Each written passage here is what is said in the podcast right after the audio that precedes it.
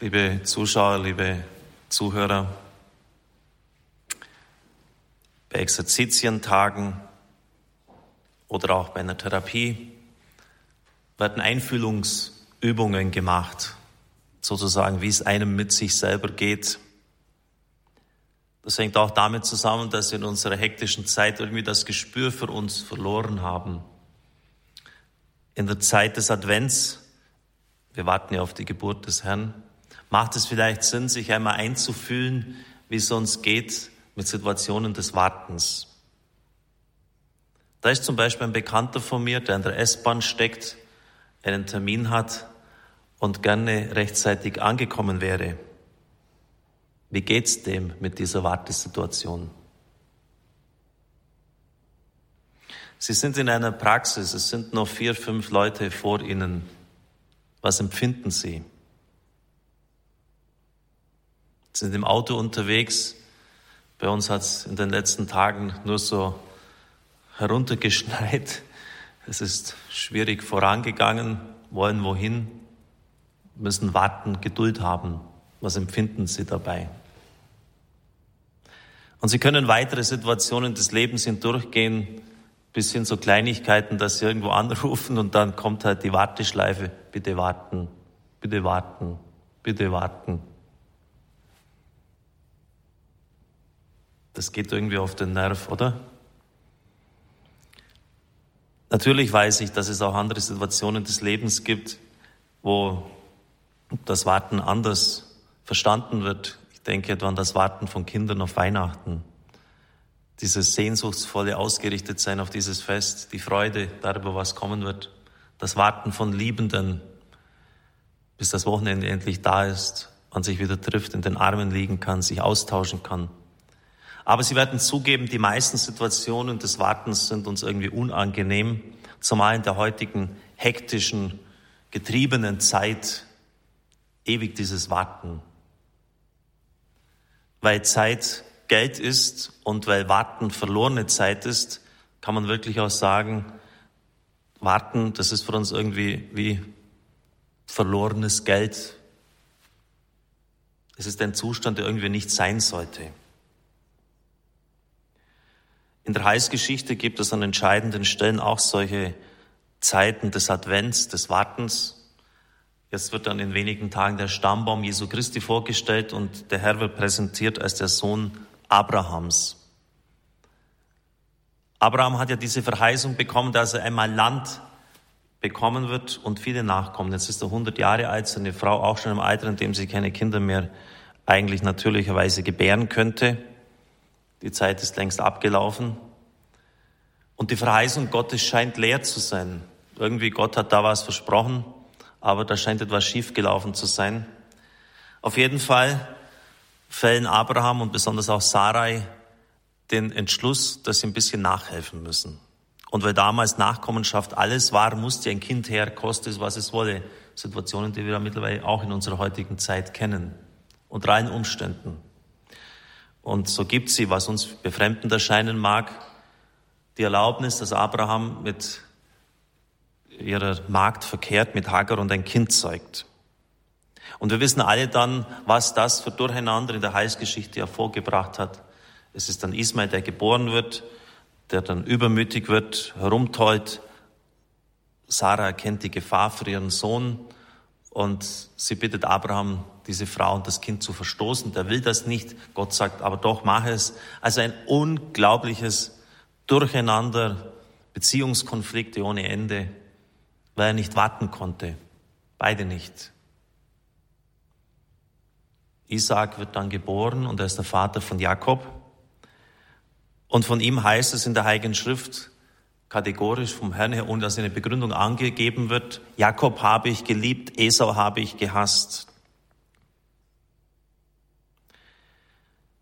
Auf Jakob ruht der Segen, obwohl er nicht der Erstgeborene ist. Aber auch hier meint Jakob ein bisschen nachhelfen zu müssen. Er betrügt um ein Linsengericht Esau um das Erstgeburtsrecht, aber das reicht ihm noch nicht. Als der sterbende Vater Isaak um ein Mahl bittet, nimmt er die Kleider seines Bruders und ersteht sich zum zweiten Mal den Segen des Vaters.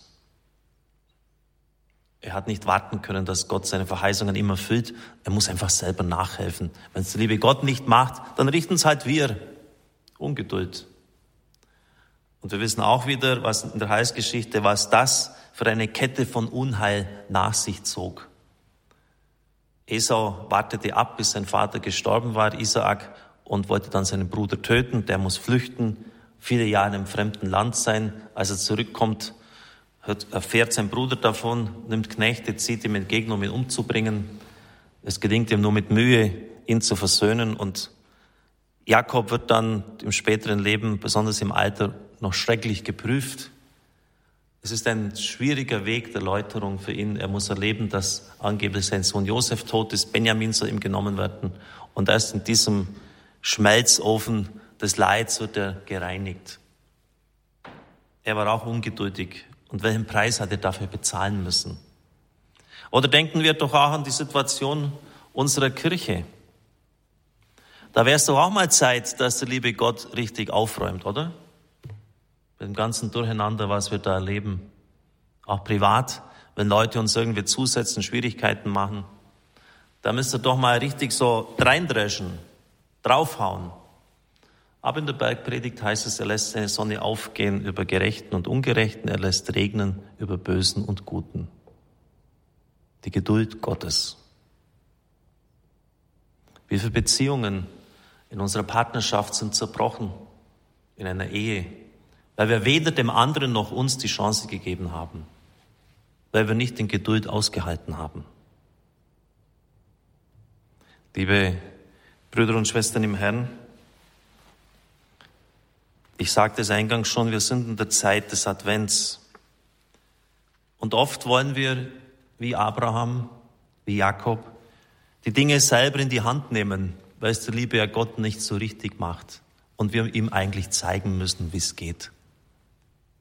Und so brauchen wir uns eigentlich nicht wundern, dass viel Mühe aufgewandt wird mit oft einem mageren Resultat. Wenn dagegen die Zeit reif ist, und das habe ich dutzende Mal erfahren, auch beim Aufbau dieses Radios. Dann laufen die Dinge fast von selbst, fast. Man muss natürlich schon auch noch Mühe und Einsatz aufwenden, aber sie laufen fast von selbst. Eine Tür nach der anderen geht auf. Wir haben das in den letzten Tagen und Wochen erlebt. Eine Tür nach der anderen geht auf und man hat Mühe, durch diese Türen hindurchzugehen, weil es so schnell geht. Und wir erkennen dann auch ganz klar, das ist der Wille des Herrn, das ist sein Plan. Wir hatten es nur abwarten müssen. Aber vielleicht hilft es Ihnen, liebe Zuhörer und liebe Zuschauer, einfach zu wissen, dass Warten eine anstrengende Tugend ist.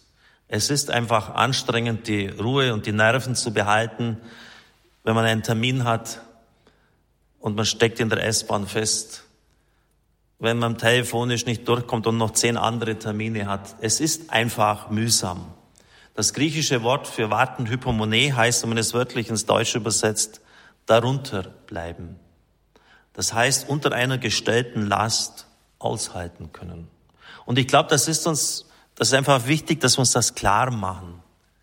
Es ist nicht einfach eine Tugend, die vom Himmel fällt, sondern an der man arbeiten muss auch an sich selber, um die man vielleicht auch bitten muss, zum Beispiel hier in der Heiligen Messe.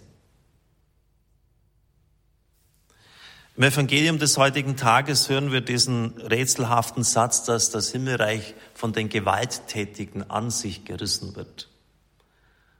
Ich kann Ihnen sagen, das war immer eine Krux-Interpretation, das heißt ein Kreuz der Auslegung. Da haben sich schon viel den Kopf zerbrochen. Wir sind das zu verstehen, die Gewalttätigen reißen es an sich. Es gibt viele Auslegungen, viele Sinnrichtungen, in die hinein dieses Wort entfaltet wird. Aber eigentlich bei einem Punkt sind sich alle einig.